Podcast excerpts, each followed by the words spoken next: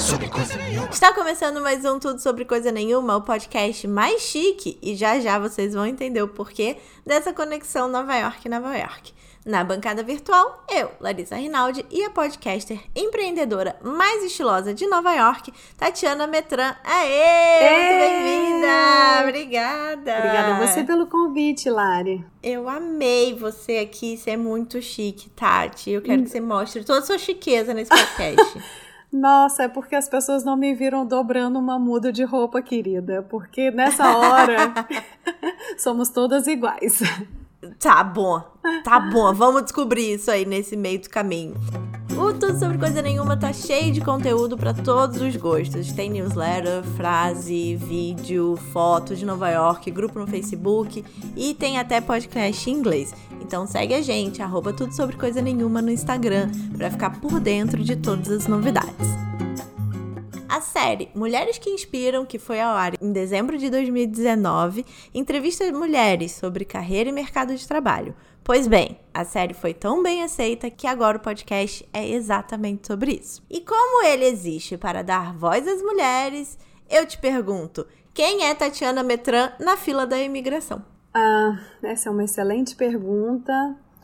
Eu acho que eu sou aquela que sou brasileira demais para ser francesa e francesa demais para ser brasileira e que agora ando morando nos Estados Unidos. Então veio aí para confundir a cabeça de qualquer agente da alfândega, minha filha. O cara não vai entender absolutamente nada quem sou eu. Eu amo. Eu gosto de começar bem do começo. E da onde você é e o que, que você foi estudar na faculdade? Eu sou de Goiânia, Goiás, então do centro né, do Brasil. Uh, e eu estudei Direito na faculdade, na Católica de Goiás. Há muitos anos atrás. Não revelarei em qual ano, porém já informo. Sou vintage. Eu amo. e depois de fazer faculdade, foi direto que você foi para relações internacionais, fazer mestrado? Então, porque eu sempre fui muito ousadinha, né? Porque vamos combinar é. que eu vim de Goiânia. Goiânia é uma cidade que, enfim, é voltada para o agronegócio, é voltada para tudo que quer dizer que está ligado à pecuária e o, a agroindústria. E eu decidi que eu queria fazer direito internacional, mas em Goiânia não tem muito campo. E o que seria, acho que mais próximo de Goiânia nesse aspecto internacional seria Brasília. E a minha carreira, ela foi definida por causa de uma palavra cruzada. O meu terapeuta na época em Goiânia é, estava, já sabia dessa minha vontade de seguir a carreira de direito internacional e ele fazendo uma palavra cruzada no Correio Brasiliense, ele viu que, ia ter uma conferência em Brasília sobre direito internacional. Naquela época, Mercosul estava bombando, as discussões sobre ALCA, sobre globalização, é, tudo isso era o que a gente mais discutia.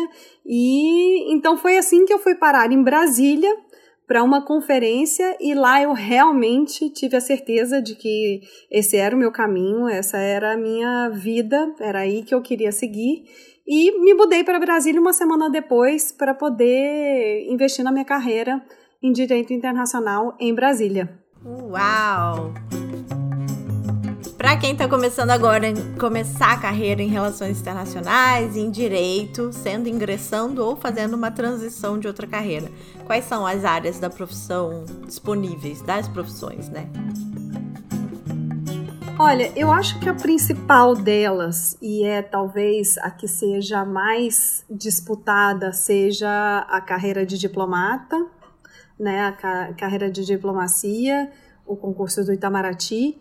Eu é, prestei uma vez o concurso do Itamaraty, não passei, obviamente, mas os caminhos eu sempre acredito que tudo tem uma razão, né?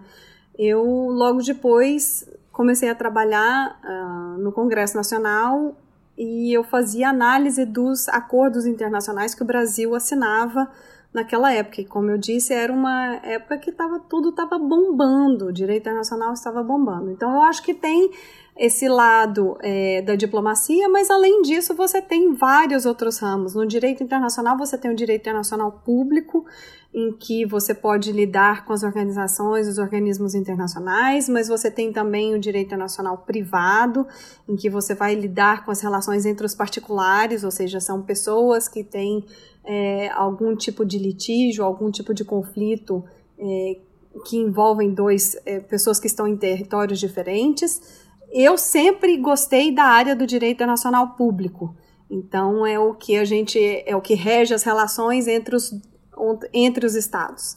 E depois a minha carreira foi se orientando um pouco diferente, mas enfim, a gente vai conversar mais tarde. Mas é, então nesse primeiro período foi muito isso. Você trabalha também muito com cooperação internacional.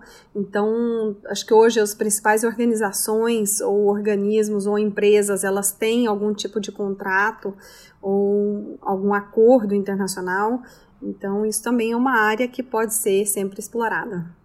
Ai, que chiquérrima, mas volta um pouco. Você saiu da católica e foi para qual foi seu primeiro Isso, aí eu fui para eu fui para Brasília, né? E aí lá foi quando eu comecei a trabalhar no, no Congresso Nacional e paralelamente eu comecei a fazer a minha pós-graduação Lato Sensus na UNB em relações internacionais. Ah, tá. Então eu tive qual, o contato qual... com o direito internacional e depois com as relações internacionais em Brasília. Mas seu primeiro, seu primeiro trabalho foi na Câmara dos Deputados? Meu primeiro trabalho. Minha filha, eu trabalho desde os 16 anos, porque eu sou dessas. Meu pai. Ah, tá. Meu pai queria, queria controlar qual filme que eu ia assistir no cinema. E eu falei assim: não vai dar, pai, para o senhor controlar se vai me dar os 10 reais ou não. E aí foi quando eu comecei a dar curso particular de inglês. Eu comecei a dar aula Cobrava oito reais por aula, pensa, não pagava nem a gasolina do carro para me levar até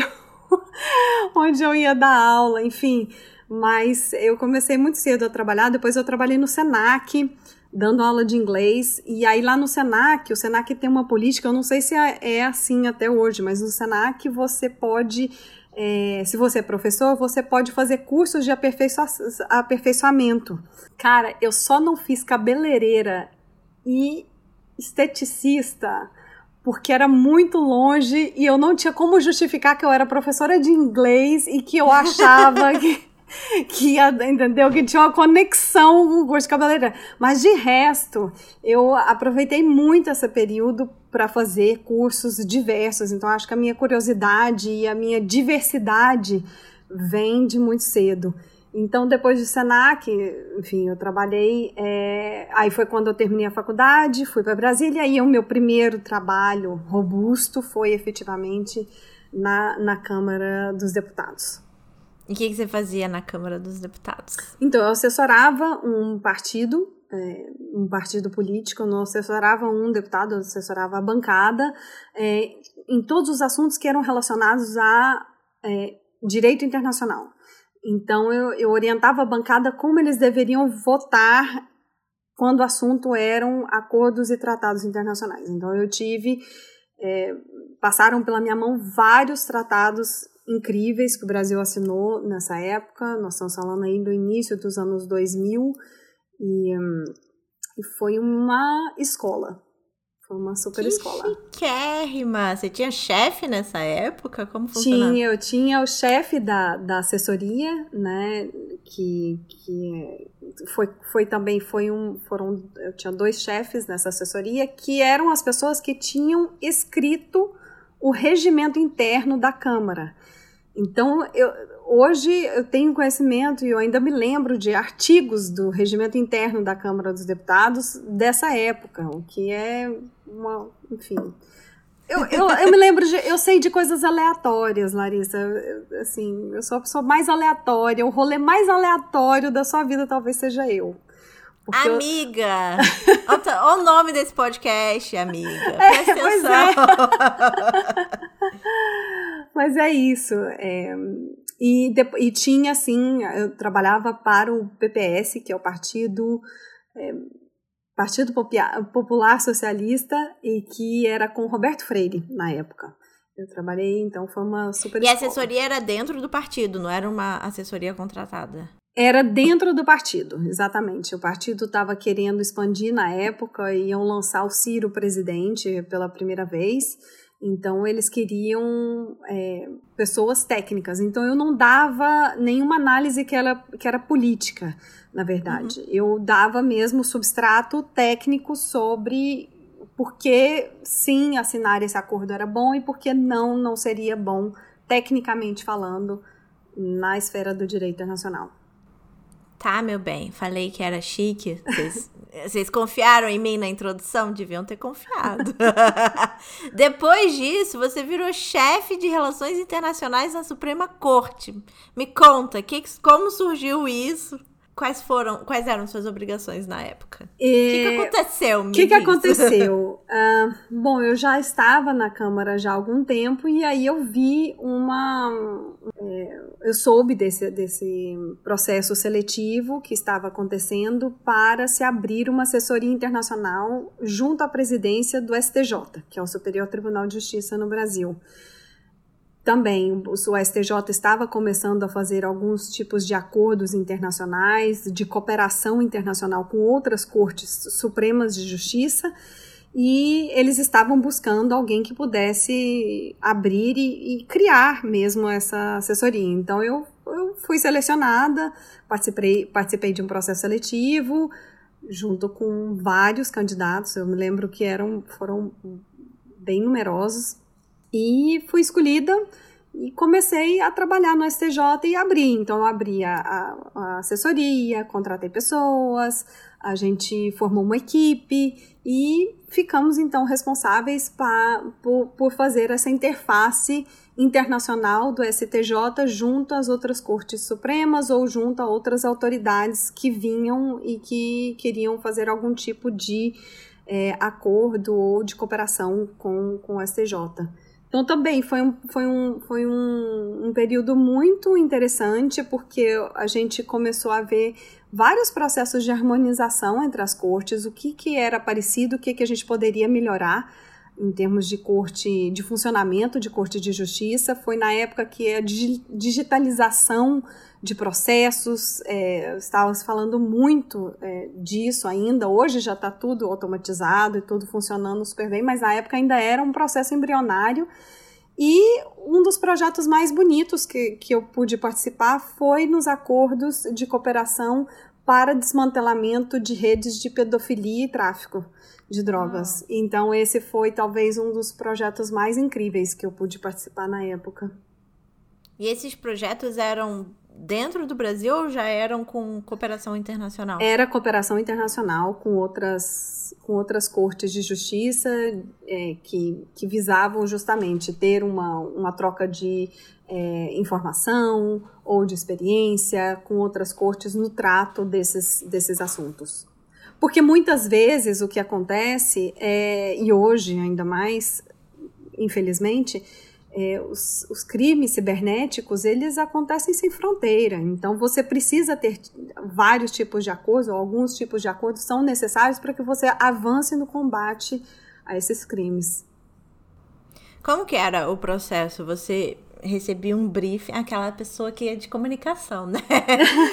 Como chegava que, e daí o que, que você fazia, cada, cada parte. Depende, isso, depende, depende muito. E você agora você está, você está pedindo muito, meu anjo, porque eu já tenho um tempinho, não é? Que eu não trabalho mais com isso. Então pode ser que tudo já tenha, inclusive, mudado, mas na época o que a gente fazia é que você recebia algum tipo de solicitação de outra corte, ou então algum tipo de órgão brasileiro é, também fazia esse tipo de solicitação e a gente entrava em contato enquanto corte né, suprema você tem enfim você tem todo um, um suporte também e, e, e, contatos junto a outras cortes que são estabelecidos com outros né, tribunais que são estabelecidos ao longo dos anos os próprios ministros do, do, do, Supremo e do STJ se conhecem, conhecem, se relacionam com outros ministros e outros juízes de cortes supremas em outros países, então isso também é, facilita bem essa troca. Ai, que legal. Então é tipo, o Ministério Público abre uma ação contra um caso de pedofilia dentro da instância dele e esse caso vai se. Isso, exatamente. Aí, conforme você vai avançando no, no processo de investigação, você vai, se, você vai esbarrar em, em algum tipo de impeditivo né, territorial, e aí, nesse caso, você faz algum. Né, você faz as tratativas para poder. É, cooperar com outro país e, e obter as informações que são necessárias. Entendi. Muito chique a senhora. A senhora é muito Não. importante. Já te falei. Me diz uma querida. coisa. Depois disso, você foi para a França? Foi isso que aconteceu? Foi. Eu saí nessa época eu dava aula de direito internacional na faculdade em, em Brasília, trabalhava no STJ e eu estava trabalhando insanamente, porque eu não era, por exemplo, a professora que só dava questão prova de marca X. Eu era aquela professora pentelha que dava 10 dissertações no ano. Então, isso significa um calhamaço imenso de provas toda semana para corrigir. E, eu, e às vezes eu falo assim, gente, por que, meu Deus, por que eu faço isso comigo mesma? Mas eu não, mas eu não, eu não concebia uma forma diferente. Eu acho que eu nunca na minha vida eu busquei o fácil. O que isso muitas vezes me penalizou, vamos, vamos ser bem sincera. Né? Acho que não estou falando isso como um, mérito, não, porque eu acho que, que às vezes isso tem muito peso. Mas é, eu, eu posso dormir também com a, com a consciência tranquila, sabe? Que eu acho que a minha parte eu fiz para um bom ensino para esses, esses alunos é, e, e também o meu trabalho no STJ. Então era uma época que eu estava trabalhando muito e eu comecei a ver que eu precisava talvez ter uma vida, sabe? E começar a também a ter a respirar um pouco. E me lembro que nesse meio de tempo também veio uma preocupação muito legítima de dizer, gente, eu dou aula de direito internacional, eu trabalho com direito internacional no STJ e eu nunca tive uma experiência de morar fora. Nem que seja, sabe, o básico, não estou nem falando de ter uma formação sobre direito internacional fora. É, é, é somente ter uma, uma, uma experiência morando em outro, em outro país. E eu achei que isso seria fundamental para a minha formação enquanto pessoa e enquanto profissional. E como a gente também não, já falei, não busca facilidade, é, eu busquei uns cursos, né? Busquei saber quais seriam os cursos de aperfeiçoamento que eu poderia fazer no exterior. E foi aí que eu passei, eu fui selecionada para poder fazer o curso de meu mestrado em Direito Internacional na Sorbonne, em Paris. Chiquérrima. Como foi o processo de seleção da Sorbonne e como foi Olha, chegar lá? Foi foi intenso, porque na época não era só fazer o processo seletivo em que você tinha que fazer provas ou que você tinha que mandar currículos e mandar muitos documentos, mas teve também é, uma questão que era de você. É, é, eu, eu precisava de bolsa, porque custa caro. A universidade ela é pública, porém o custo de vida em Paris é muito alto. Então eu fui buscar bolsa, sabe? E, e não aconteceu. Então eu precisei fazer toda uma reserva e utilizar as minhas reservas para me financiar em, em, em, Paris durante o, o, o, tempo que eu cursei a, a universidade, quer dizer, o mestrado lá em Paris. Então esse processo foi intenso, mas valeu a pena porque alguns meses depois eu estava lá em Paris estudando na Sorbonne. Chiquérrima! Não, mas co conta mais. Quanto tempo durou o processo de prestar, né? E é. conseguir é. entrar e depois quanto tempo você demorou para ir? Isso é uma coisa que a gente precisa ficar muito atento, que é a questão das datas.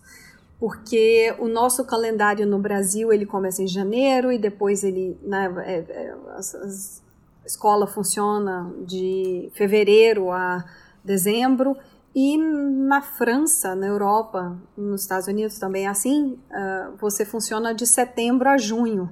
Então, toda essa questão de calendário, de datas de inscrição, é sempre necessário ficar muito atento a isso, porque muitas vezes a gente pode se perder e perder um ano nessa brincadeira, porque você perde o prazo de se inscrever.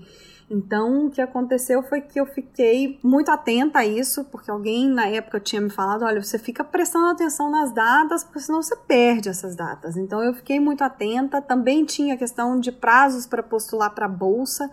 Na época, era uma bolsa é, para estudantes latinos que eu estava pedindo. É, e você tem que mandar uma papelada infinita muito papel. Eu me lembro que. E o francês adora um papel.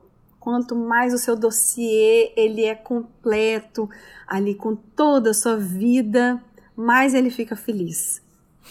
Então, é, eu me lembro de ter feito currículo. Você tem uma coisa também que, que é muito é, formalizada, formatada e que é necessária, você não vive sem, que é uma carta de motivação para tudo que você vai fazer na França, você precisa de uma carta de motivação, você precisa explicar por que você está postulando, o que, que você quer ali, e, e, e tem um formato específico.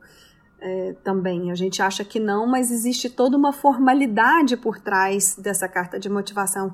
Então, quem está ah, né, nesse processo, ou passando por esse processo, ou que quer estudar fora, Converse com quem já estudou ou estuda nesse momento. Hoje é muito mais fácil. Na época não existia Facebook, na época não existia rede social, então era muito mais difícil de você entrar num grupo de brasileiros que estudam no, sabe, em Oslo.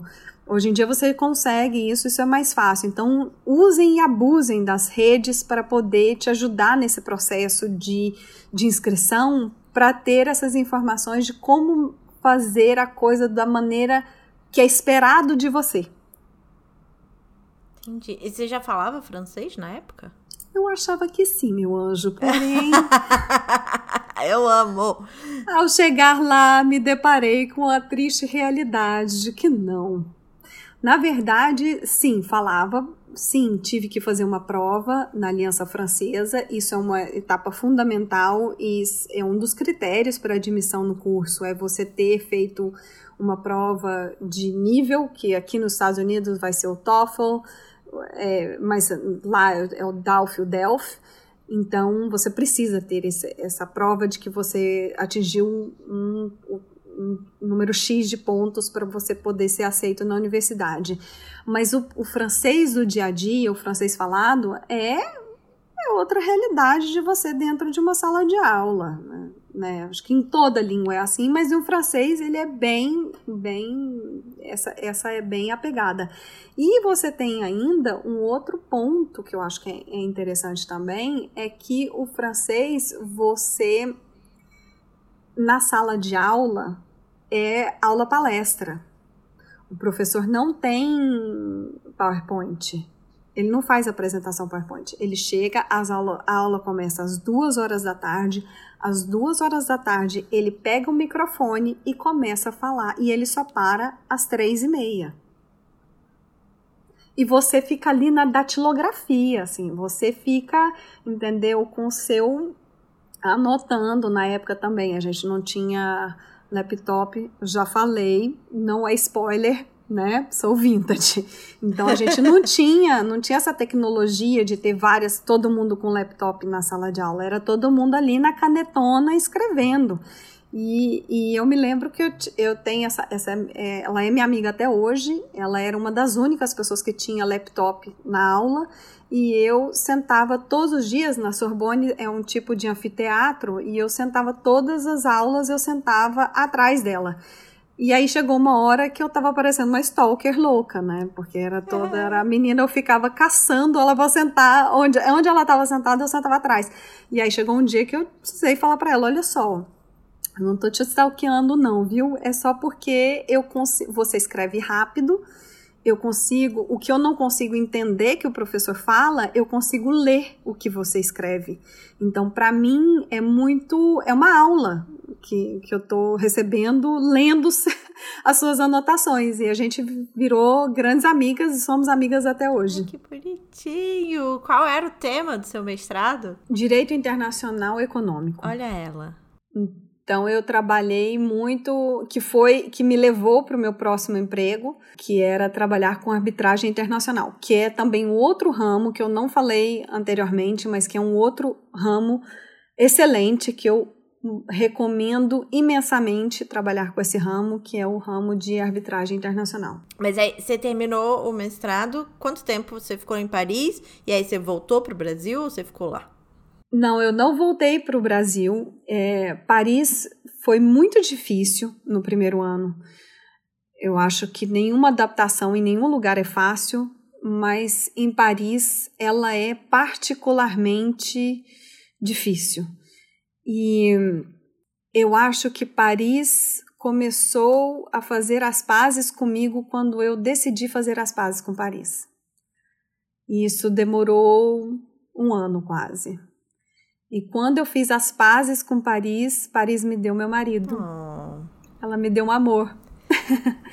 então eu conheci o meu marido no segundo ano de que eu estava morando no, no final do meu primeiro ano, início do meu segundo ano em Paris. Eu estava ainda fazendo o, o mestrado e eu conheci o Fabrice, continuei trabalhando no, no é, continuei, desculpa, continuei estudando e logo depois da faculdade, eu postulei para um estágio no, no escritório anglo-saxão, que é hoje é um dos, ele está sempre num dos três melhores do mundo em direito internacional e nessa parte de arbitragem internacional. E eu consegui um estágio e depois continuei trabalhando nesse escritório durante um ano. Que legal! Fala mais do estágio. O que, que você fazia? Nossa, estagiário, né, bem? Faz de café. tudo. Não, não tem, não tem, não, esse não, por incrível que pareça, não, porque não dava tempo, nem de beber Entendi. dava tempo. Mas é, foi um estágio muito rico, porque foi era um estágio em que a gente, nós éramos trainees, né, estagiários do mundo inteiro, porque era, era o sonho de qualquer estagiário na área de direito internacional era trabalhar nesse escritório e era trabalhar nessa área de direito internacional, então nessa área de arbitragem internacional. Então foi uma experiência muito rica. Assim, na minha sala nós éramos né, é um open space e tinha um sul-africano uh, tinha um, um rapaz de, era daqui dos Estados Unidos, uma israelense, uma colombiana, um grego e um francês, um indiano e eu. Uau! Então você tinha todas as nacionalidades e foi um melting pot incrível, assim. A gente foi muito rico mesmo de experiência e a gente fazia tudo que era relacionado à, à parte de pesquisa e eu tive o privilégio de trabalhar com um, com um chefe que era brasileiro numa arbitragem que é, lidava com o Brasil, entre várias arbitragens que eu trabalhei, mas é, essa específica ela era com o Brasil e era ela que mais tomava meu tempo na época e foi incrível porque foi também uma escola, né? De, e ele me acolheu de braços abertos e me ensinou tudo. Uma pessoa extremamente generosa que me ensinou muito sobre direito e sobre arbitragem internacional. Eu... Sou muito grata. Luísa Boim, ele se chama. O que que, o que que a arbitragem internacional faz especificamente?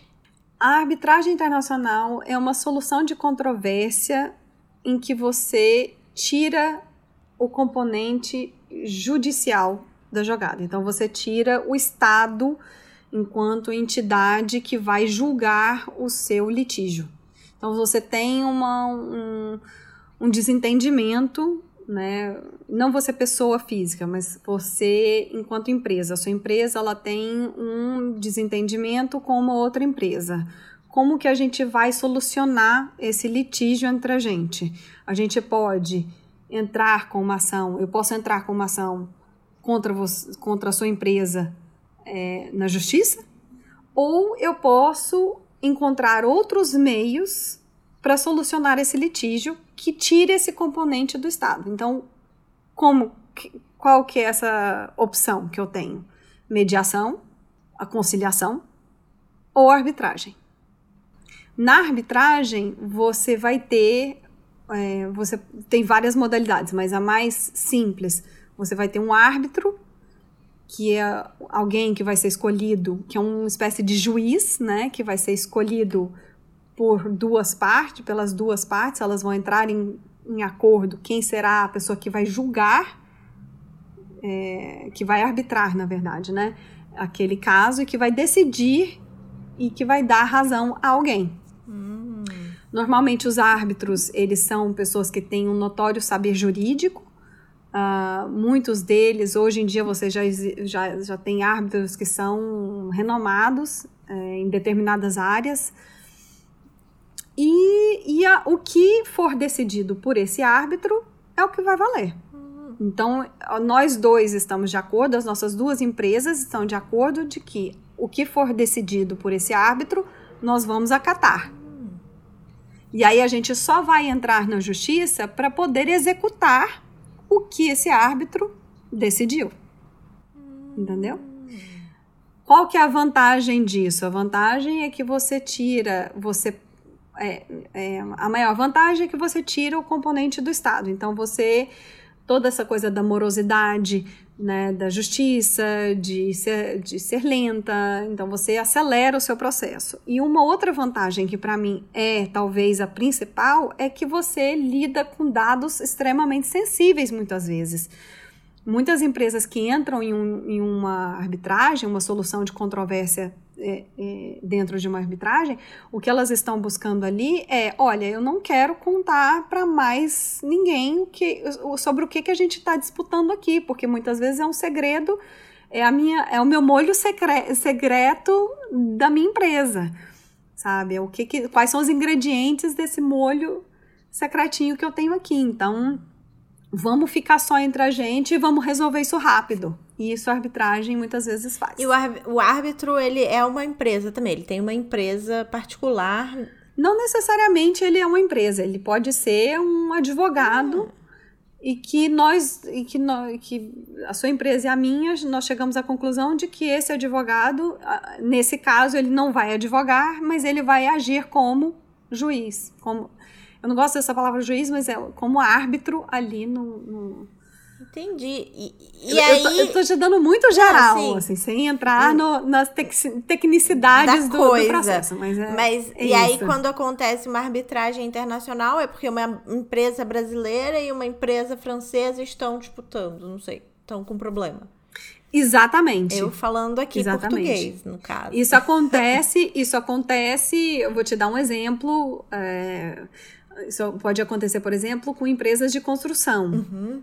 Tá? Então você tem uma empresa de construção que ganha uma licitação para fazer um é, para construir um prédio. E só que não é qualquer prédio, é um prédio muito específico em que você tem uma tecnologia que é só uma empresa alemã que tem essa tecnologia. a empresa alemã vai lá e coloca essa tecnologia no prédio. Só que quando ele foi colocar essa tecnologia no prédio, o, uma parte cedeu, uma parte do prédio cedeu. Uhum.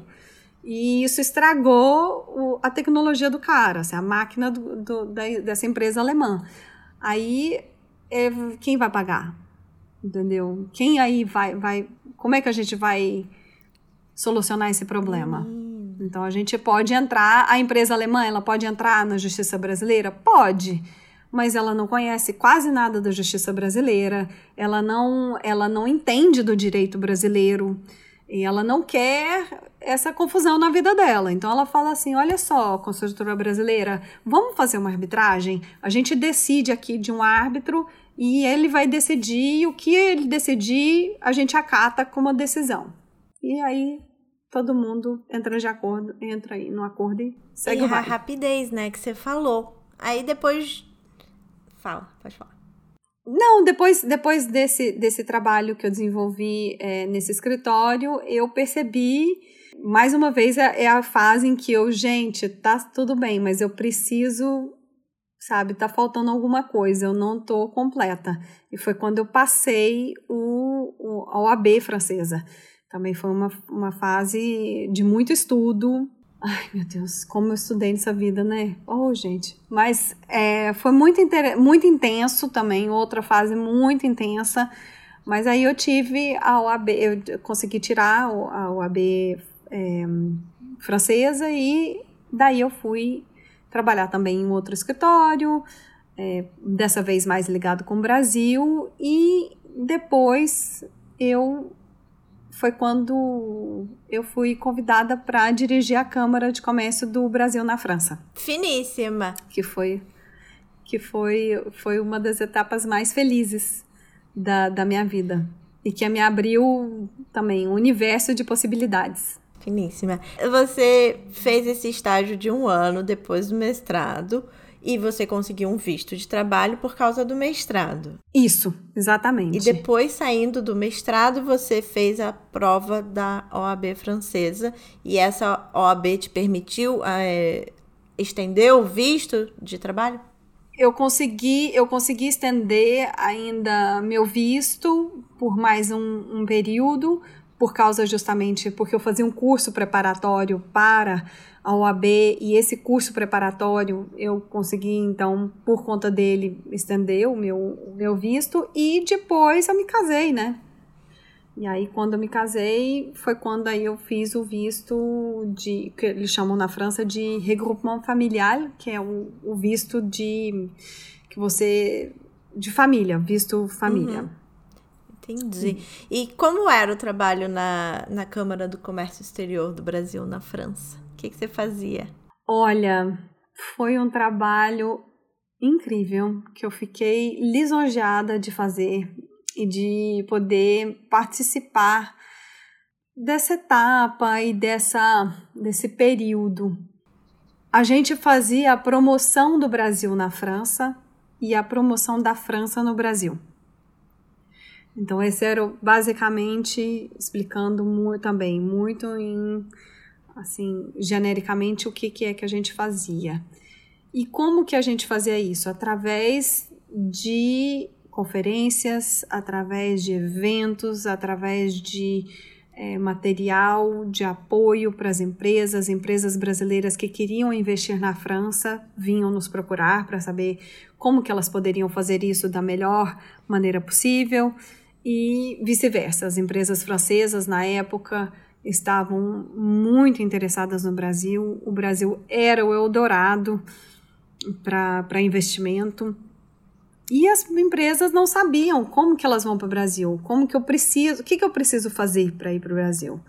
E a gente dava então todo esse suporte. A gente tinha toda uma rede de membros que fazem parte de uma Câmara de Comércio e que podem dar é, o suporte para as empresas que querem investir no Brasil. Então a gente fazia essa ponte e, e, e, foi, e foi incrível, porque eu pude ter acesso a empresas, a, a conhecer empresas, a conhecer os empreendedores, o que que as pessoas estavam fazendo. Eu sou muito curiosa. Então, desde que eu sabia que tinha uma, uma empresa brasileira que estava investindo na França, eu ia atrás, me apresentava, olha, a gente é da Câmara, o que, que vocês precisam, a gente pode fazer uma interface, porque a gente tinha uma interface governamental também, junto ao governo da França. E o meu chefe, o meu ex-chefe, é, é um antigo embaixador da França no Brasil, então também tinha toda essa possibilidade de fazer uma, uma, uma, um intercâmbio com o governo francês. Então era muito isso, era, era muito dinâmico, muito rico esse trabalho e que me permitiu encontrar milhares de pessoas incríveis. Que delícia! Quanto tempo você ficou nesse trabalho? Eu fiquei três anos é, basicamente três Ai, anos. Que amor. E aí, enquanto você estava na, na Câmara do Comércio Exterior, você também fundou o braço francês do Grupo Mulheres do Brasil na França, né? Eu ajudei, ajudei a fundar, né? Numa das pessoas é, incríveis que esse mundo do, da Câmara me, me, me, me presenteou foi uma grande amiga que se chama Nazish Munchenbach, que é a mais, é a francesa paquistanesa mais carioca que você vai encontrar. Amo. A Nazish, é, é, é, ela trabalhou muitos anos no Brasil, na área de cosméticos, e ela estava voltando para a França, ela já fazia parte do Grupo Mulheres do Brasil lá, na, lá na, no Brasil e veio com essa missão dada pela Luísa Trajano de abrir o Mulheres do Brasil na França. O Mulheres do Brasil já estava com uma antena em Portugal e Paris seria então o segundo, a segunda antena, a segunda né, sessão fora do segundo núcleo, desculpa, fora do, do Brasil. E eu participei da primeira reunião, nunca mais me apaixonei pelo projeto, nunca mais deixei o Mulheres do Brasil, sou uma entusiasta dessa iniciativa. Eu acho a proposta do grupo, que é de não reinventar a roda, fantástica.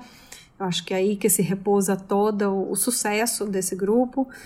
É, conheci através dele mulheres muito, muito incríveis. E na época que também a minha cabeça não para de funcionar, a gente fez, a gente começou um projeto de, de a fomentar um projeto que seria Mulheres do Brasil com a Câmara de Comércio, porque na Câmara de Comércio você tem muita, muita gente que trabalha empresas francesas que já estão estabelecidos, muitos brasileiros que já estão estabelecidos, que já estão, né, é, têm uma certa notoriedade, que têm um, um, um, certo conhecimento sobre o mercado francês e que estavam dispostos a doar o seu tempo para quem estava começando. Então, a ideia foi de fazer uma ponte entre mulheres do Brasil, com as mulheres que estavam começando, e a Câmara com é, essas mulheres que já enfim, que, que, que, já estavam inseridas no mercado de trabalho francês. Estavam mais estabelecidas, né?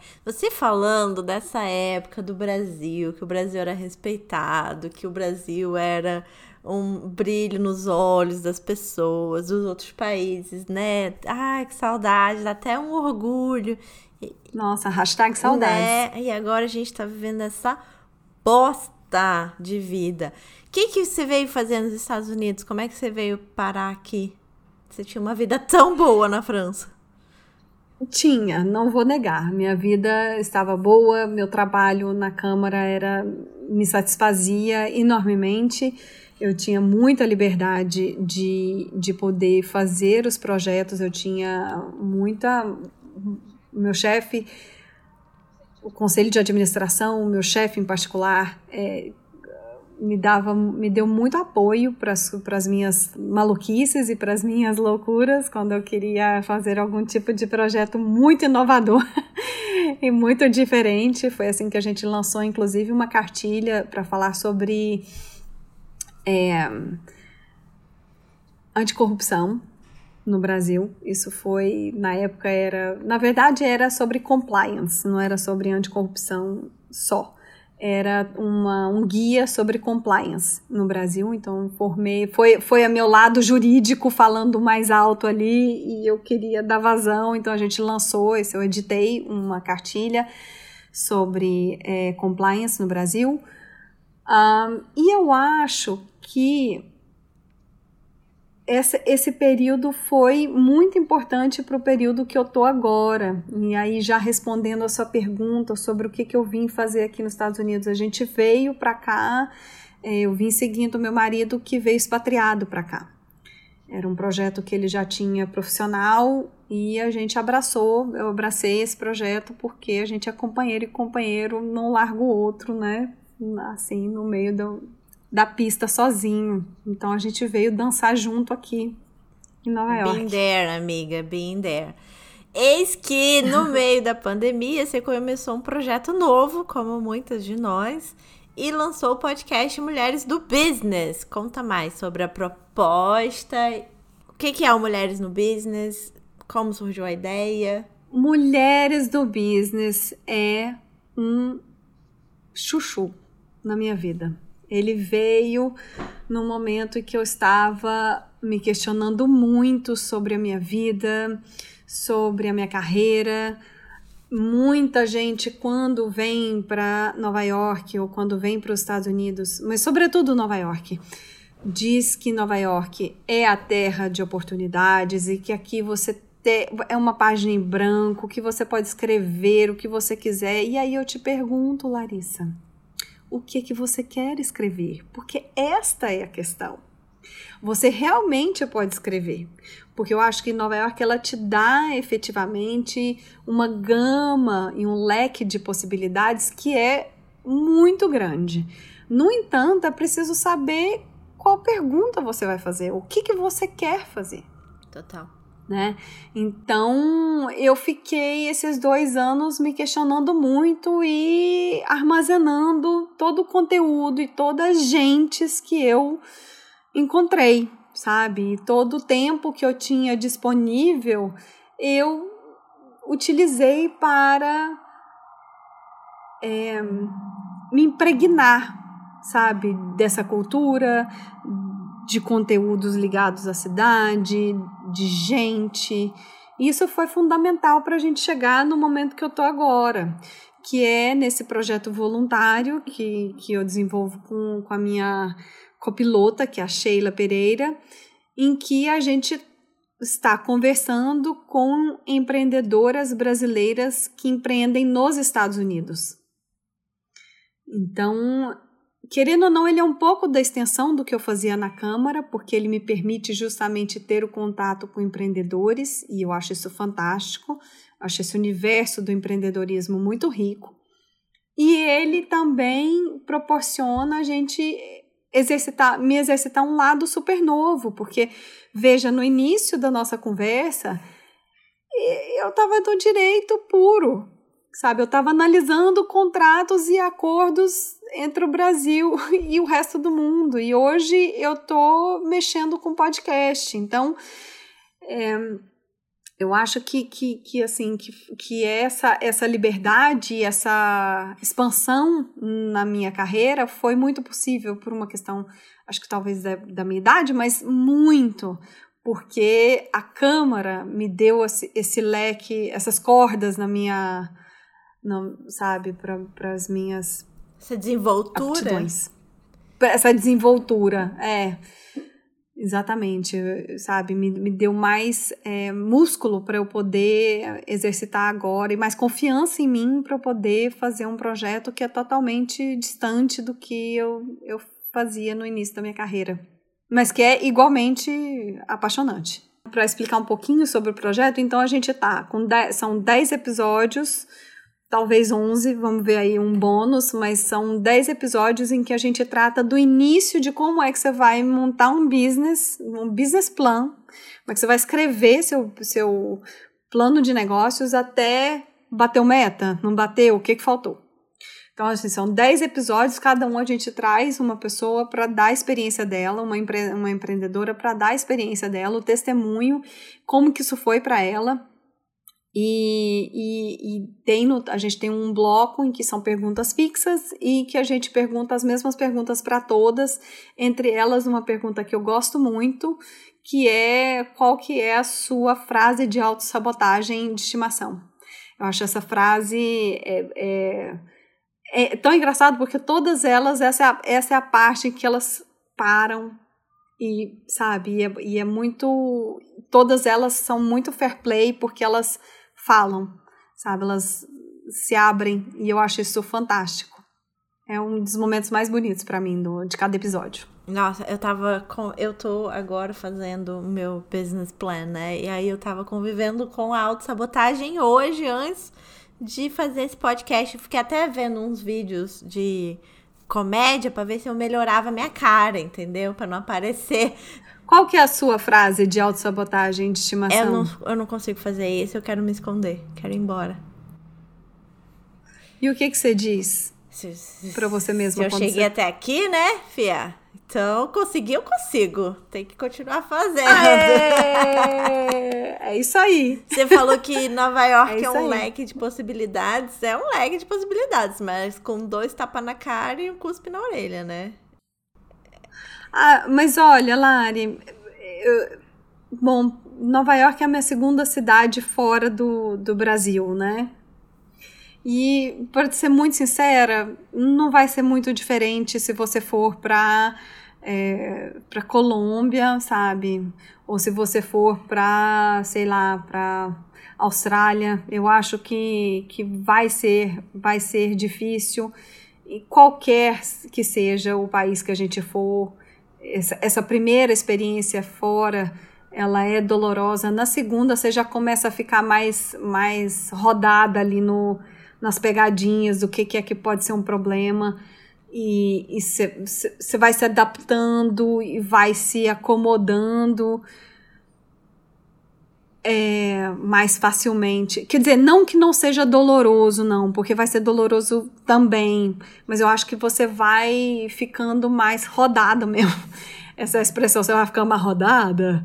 E, e aí a coisa vai. Você vai relativizando vários aspectos da, da expatriação. Fica mais fácil, né? Eu tô aqui há dois anos também. Tô gostando de Nova York só agora. Você já gostou de, de cara, né? É isso. Não, é, não. Eu? É, não. Né? O primeiro ano foi, foi muito difícil. Eu acho que talvez o meu primeiro ano mais difícil tenha sido o meu primeiro ano na França. Sobretudo porque tinha questão de inverno, gente. Eu venho de Goiânia, tá? Goiânia, calor. Tá, queridos? Eu não tô acostumado com frio. E eu tinha. É, então, assim, eu, eu foi, foi muito difícil essa questão do calor, do, do inverno para mim. Tem uma, tem uma coisa que é muito louca. Olha só, esse é o meu momento, tudo sobre coisa nenhuma, né? Olha só, é, eu não sei para você como isso funciona, mas para mim eu preciso de um intervalo de pelo menos três horas de escuro para eu poder, meu corpo se aquietar e depois ir dormir. Então, no Brasil, era, ok, escurece seis, então você tem ali tipo nove, dez, você começa a querer ir dormir. Minha querida, no inverno na França, às oito e meia eu já estava de pijama babando, porque anoitece às quatro e meia, cinco horas. Então, assim, eu já estava realmente, eu, não, eu estava prostrada às oito horas da noite. Eu não tinha forças no inverno. E no verão, que só anoitece às 11 da noite, às duas da manhã eu queria ir para rave. Porque eu tava no fogo, entendeu? Daquela coisa de precisar dessas duas, três, quatro horas de escuro na minha vida. Então, até o meu corpo fisicamente se acostumar com, com essa com essa, com essa dinâmica de, de estações, para mim foi muito difícil. Então, o meu primeiro ano em Paris foi realmente muito complicado. E aí depois aqui eu já estava mais escolada com essa coisa do frio, mas o meu primeiro ano aqui foi muito difícil porque eu estava em pleno questionamento profissional. E essa página em branco, eu tive a, a síndrome da página em branco do escritor. O que, que eu quero escrever agora? O que, que eu quero escrever aqui? Eu tenho realmente, sabe, todas as letras do alfabeto me cabem, mas como que eu vou amontoá-las? Não sei. Nossa, é totalmente isso. Eu tive crise de ansiedade. Foi horrível, amiga. Vamos tomar um drink, pelo amor de Deus, pra gente se abraçar de máscara. Porque é Vamos. é puxado. Puxado. Vamos. É... Você sabe que goiano não tem mar, vai pro bar, né? Eu amo. Então não precisa me chamar você não precisa me chamar duas vezes, não. Meu nome é pronto. Eu sou carioca também. O inverno aqui para mim foi super horrível. Eu, eu, já conhecia outros países, já conhecia o inverno de outros lugares, mas o daqui, minha filha. E aprender a se é vestir intenso. aqui, aqui no inverno. Intenso. Que horrível, intenso. aquelas roupas tudo igual, enfim. Você sabe que eu, eu brinco que é, Nova York, nos Estados Unidos é, de uma maneira geral, acho muito intenso sabe? E, e, mas Nova York é isso, ela é, é 880, sabe? É muito intenso. Então as pessoas me perguntam: e aí, você prefere Nova York ou você prefere Paris? E eu brinco, são dois amores diferentes. O amor parisiense, Paris é aquele amor maduro, é aquele amor que sabe que você vai voltar para ele. Em algum momento você vai voltar para ele. Então, assim, a loja fecha às 6 horas da tarde, não tem problema meu produto é bom, eu sei que amanhã, às 10 da manhã, você vai estar de volta para comprar. Nova York não, Nova York é aquele amor jovem, cheio de energia, aberto 24 horas, tudo é para agora, eu preciso viver a vida intensamente, senão amanhã não tem mais. Então é isso, então você tem esses dois amores na vida, o amor jovem, intenso, de Nova York e você tem o amor maduro de Paris. Os dois me satisfazem. Eu tô muito feliz porque eu não te fiz essa pergunta e você quis falar assim, espontaneamente. Primeiro eu tô feliz porque eu não, não copiei todas as pessoas. Depois eu pensei, gente, será que eu devia ter pensado numa coisa óbvia, mas eu nunca penso, então assim, vou parar de me perguntar sobre isso. E depois não eu tô feliz preocupe. que você falou mesmo. Ah, eu amo Paris, que saudade. Eu ia para Paris esse ano, tá? Só queria dizer isso, que eu estou revoltada Vamos arrumar grupo para Paris assim que abrirem as fronteiras. Tamo, tamo ah, junto. Tô em abstinência. Nossa, gente, é uma delícia. E realmente aqui é muito intenso. É muito. Tudo na sua cara, assim. Pá! Pá! Né? É. é tipo como se você estivesse andando pela Times Square o tempo inteiro. E não é agradável andar Sim. pela Times Square. Ups! Sabe, o meu marido, quando ele veio para cá para trabalhar uma semana antes da gente se mudar, ele ficou hospedado ali. Aí ele brincava que era Primeiro dia, nossa, tô nos Estados Unidos, olha só, atravessando a Times Square, que incrível. Segundo dia, gente, é isso, demais, Times Square, tô atravessando, que demais. Terceiro dia, pelo amor de Deus, por que esses turistas às sete da manhã, eu preciso passar, tô atrasado. É isso. Então é isso. E o assim. povo pelado no a inverno, vida de quem gente, vive. Eu não consigo. Bom, aí eu, aí eu vou ter que também dizer um, um, um provérbio goiano, né? Que piriguete não tem frio, amiga. É verdade. Piriguete é verdade. não tem frio, então não é à toa não que esse povo tá aí com as pernas de fora. Eu amo. Trabalhar no exterior para você é desafiador e um prazer. Gosto. É, e para vocês saberem mais, vocês vão ter que ouvir o Mulheres no Business, que a Tati tá lá em todos Exatamente. os episódios. tô lá, mas lá eu só pergunto. Lá eu tô muito séria ainda. Eu ainda não falei. Vai, olha, eu vou dar um spoiler. Diga. Tá? Pra quem. Pra, eu vou dar um spoiler. Tem um episódio em que eu deixo muito claro qual que é o meu prato preferido na vida. Vocês vão saber, tá lá. Amo. Porque eu, eu fa é praticamente uma homenagem que eu faço ao, ao, a esse prato, que é muito goiano, inclusive. Ai, eu fiquei curiosa. Eu só escutei o primeiro, por enquanto, mas só tem dois também, né? Aquela tô. Só tem dois, tô, isso. Tô não, vai ser. Já, já vou, vou dar então spoiler, é no quarto, é no quarto episódio. É onde eu falo da minha comida preferida. Vocês vão saber. Amo. Chegou o momento mais esperado deste podcast que vocês estão ouvindo agora, que é o momento em que você deixa uma pílula de conhecimento para profissionais que precisam de um empurrãozinho na carreira. Qual foi o melhor e o pior conselho profissional que você já ouviu? O melhor conselho profissional que eu já ouvi foi: você quer isso? Essa, você quer seguir essa carreira? Você quer ir para a França e fazer sua carreira lá? Sim. Então, tampa o nariz, fecha o olho, aguenta o rojão, que vai dar tudo certo no final. É verdade. E né? o pior que eu já ouvi foi. Não foi com essas palavras, mas foi muito próximo do seja menos seja menos, só, só menos um pouquinho, sabe? Ria menos, se, se, seja menos. E, e isso para mim não cabe mais na minha vida. Nunca seremos, né? Não cabe. Não, é, não cabe, gente. Já deu, né? Ai, que ultrapassado, fora de moda. Totalmente. Mas esse, esse para falar sobre, para voltar um pouquinho sobre esse conselho, é, olha, eu vou falar uma coisa sobre amor próprio, tá? Muita gente acha que amor próprio é, e, e, ter essa questão de você ter essa convicção do que, que você quer, né? Mas ter um amor próprio, você tá, tá não vai passar o meu amor próprio. Ah, meu Deus, se eu fizer isso, eu tô, tô me ultrapassando as minhas barreiras e tudo mais. Cara, se você tem um objetivo lá na frente, você sabe até onde vão seus limites. Sabe? Você ali no fundinho, você sabe o quanto que você está disposto a dar e até e quando você não está mais disposto. E escutar isso é fundamental. É fundamental. E a gente é mulher, então confia no seu instinto, que ele é fantástico. Total. E, e, e também esteja disposto, né? Disposto a se expor. Porque assim, É, amor. porque, cara, life, life is not gostosinho. Não é. Não. Life é. is not, is not always gostosinha. Então a gente vai ter que ralar, tem muita disciplina, sabe? Para eu estar onde eu estou hoje, tendo a confiança de dizer sim para projetos e não para projetos, é porque houve muita disciplina. Eu sou muito curiosa, eu gosto muito de estudar, então, sabe, não é por acaso não. Quem tá onde está, não é por acaso. Sobretudo o empreendedorismo.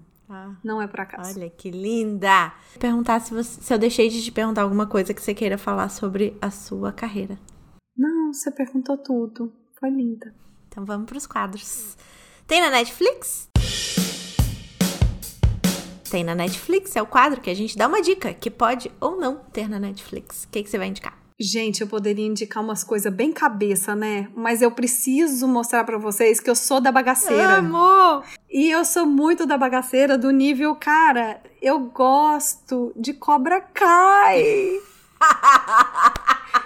Larissa! Ai, não Eu aguento. sei que eu me entrego, eu sei que eu entrego toda a minha velhice nesse momento, Não, nesse imagina! podcast. Eu, Porém, ah, eu sei que a gente tem alguma diferença de idade, mas Cobra Kai foi maratonado nessa residência, tá? cara, Cobra Kai...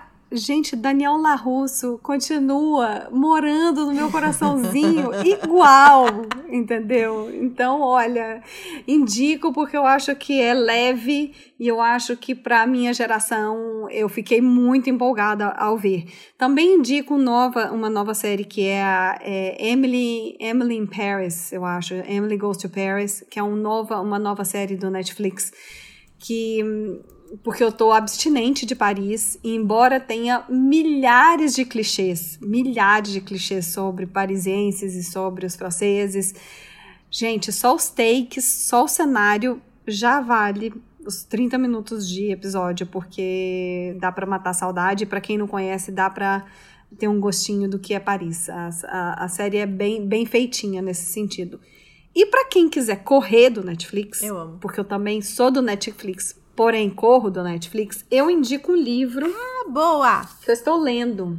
Que eu estou lendo, que é um livro maravilhoso, que se chama, que é para nós que estamos mexendo com podcast e que somos curiosas com a vida. É, ele chama A More, A More Beautiful Question. É um livro do Warren Berger, que é um jornalista americano, em que ele te ensina a perguntar. Ó, amei. E eu acho isso fantástico, porque ele tem um conhecimento profundo sobre questionamento. Ele começa dizendo assim, gente, quando é que a gente deixa de ser criança e que pergunta 150 milhões de coisas por dia para ser adultos que não perguntam? Nunca mais. E, e eu acho que hoje, mais do que saber a resposta, porque a resposta está no Google, a gente precisa saber perguntar. Total, total. Tá tudo ali. As respostas estão todas ali. Só precisa saber como perguntar. No dia que a gente souber perguntar, nossa vida, ninguém segura a gente mais. Amo. Ninguém. Eu amo. Eu vou indicar a newsletter do Tudo Sobre Coisa Nenhuma, onde escrevo crônicas de crescimento pessoal, profissional, de Nova York e dou dicas de livros e da Podosfera. Já vou indicar seu livro lá, que aí eu já dou uma roubada, entendeu?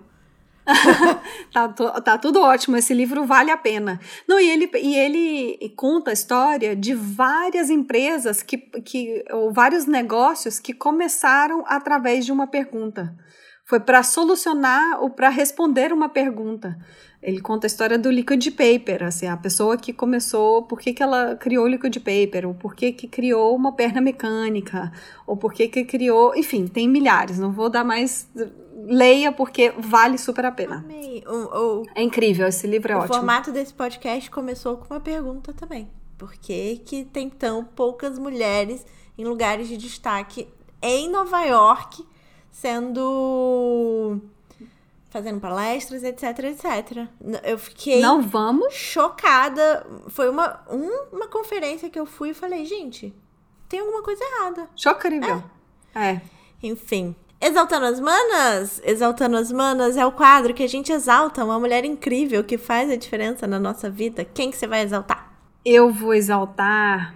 Ai, meu Deus, essa pergunta é difícil, essa viu, Lari? É. Porque eu tenho. Porque eu sou, eu sou rodeada de mulheres incríveis na minha vida. Hum, eu destacaria duas em, em carne e osso: a minha mãe, porque eu acho que foi ela que me deu as asas que eu tenho hoje para voar. Quem, quem me construiu e quem me costurou foi, foi a minha mãe. É, e a minha irmã, cara, eu acho a minha irmã uma pessoa fantástica, ela é médica. Eu, eu fico muito emocionada de falar da minha irmã, porque eu acho que ela é realmente e genuinamente a melhor pessoa que eu conheço no mundo. Eu acho a minha irmã fantástica. Então, ela é, neo, ela é nefropediatra no Hospital das Clínicas em São Paulo e ela salva vidas de crianças. E não tem coisa mais, mais linda e um amor mais genuíno do que esse cuidar de crianças. E ela cuida com maestria. Sua linda. E eu, e eu, e eu exaltaria muito na linha do que você falou, da resposta que você foi dar para a pergunta para o seu podcast, eu exaltaria todas as empreendedoras e todas as mulheres que foram pioneiras, porque, gente, não é fácil ser pioneira. Não é fácil. E eu acho que eu tenho o privilégio de conhecer algumas pioneiras, algumas sou a primeira que, e, e eu acho que elas são fantásticas, então eu exaltaria todas as empreendedoras e mulheres que foram pioneiras ah, nos seus ramos. Total, né? É fácil seguir por um caminho já estabelecido, né? Difícil é tirar a, a mata no facão. É criar o, canal, o caminho no facão, né? Eu vou exaltar a Tatiana Metran, que devo dizer, me desafiou, dizendo que era péssima para responder perguntas. E eu não achei. Larissa, você você, você conseguiu um milagre na minha vida. Olha, eu não, eu, eu tô me segurando aqui para não falar uma besteira nesse programa. Pode falar. O que pode acontecer. Mas olha só, também quero outro momento, tudo sobre coisa nenhuma. Tá. Eu queria dizer que tem algumas curiosidades que as pessoas não sabem sobre essa cidade que eu acho elas fantásticas. Uma é que no Madison Square Park você tem pedras falsas, mas que na realidade são ratoeiras. Hum. Então, próxima vez que as suas leitoras for, que as suas né, ouvintes forem ao Madison Square Park, eu acho que isso é um momento tudo sobre coisa nenhuma que elas precisam saber e procurar e tirar foto e te marcar. Justo. Entendeu? E me marcar nas ratoeiras em forma de pedras falsas do Madison Square Park. E uma outra curiosidade sobre Nova York que eu acho fantástica é que quando um prédio ele acaba de, ele é construído, está em construção e ele termina o último andar, é pavimentado ali, os americanos fincam uma bandeira e eu acho isso fantástico. Então você sabe quando o prédio parou de subir. Menina. Quando eles fincam uma bandeira lá no alto, é o fim. Você sabe se você terá um pouco de céu para ver ou se você foi completamente tampado e não tem mais nada. Então esse é o meu momento. Tudo sobre coisa nenhuma. Eu amei, amei. Eu amei você aqui. Obrigada por. Obrigada pelo Eu convite. acho que eu consegui arrancar umas respostas de você, não sei. Tô aqui achando. Várias. Várias. Escutem também o podcast né, Mulheres do Business. Recomendo, eu acho as mulheres que estão passando por lá são fantásticas, tem histórias incríveis. A gente tem a primeira que está no Silicon Valley, a gente tem uma que está abrindo empresas nos Estados Unidos, tem uma que está produzindo cachemir no, no Nepal, está vendendo aqui nos Estados Unidos, a gente tem marketing, não, tem, olha, são percursos incríveis. Escutem. Escutem e exaltem a Tatiana, que é essa mulher maravilhosa que está juntando todas essas outras mulheres maravilhosas e trabalhou muitos anos fazendo só isso a nos ajudar a construir um futuro melhor, né, amor? Porque a gente. É. Nós juntas somos uma, mais fortes, mais legais também, mais estilosas. Obrigada pela sua generosidade, viu, comigo.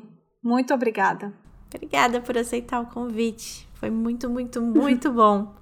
Foi uma história muito incrível de contar também. Obrigada. Eu não sei se as pessoas vão, vão gostar de escutar tanto direito na cabeça delas, vão. mas enfim. Tenho né? certeza que vão. Be Obrigada. Obrigada. Querida. Beijo, gente. Sobre coisa.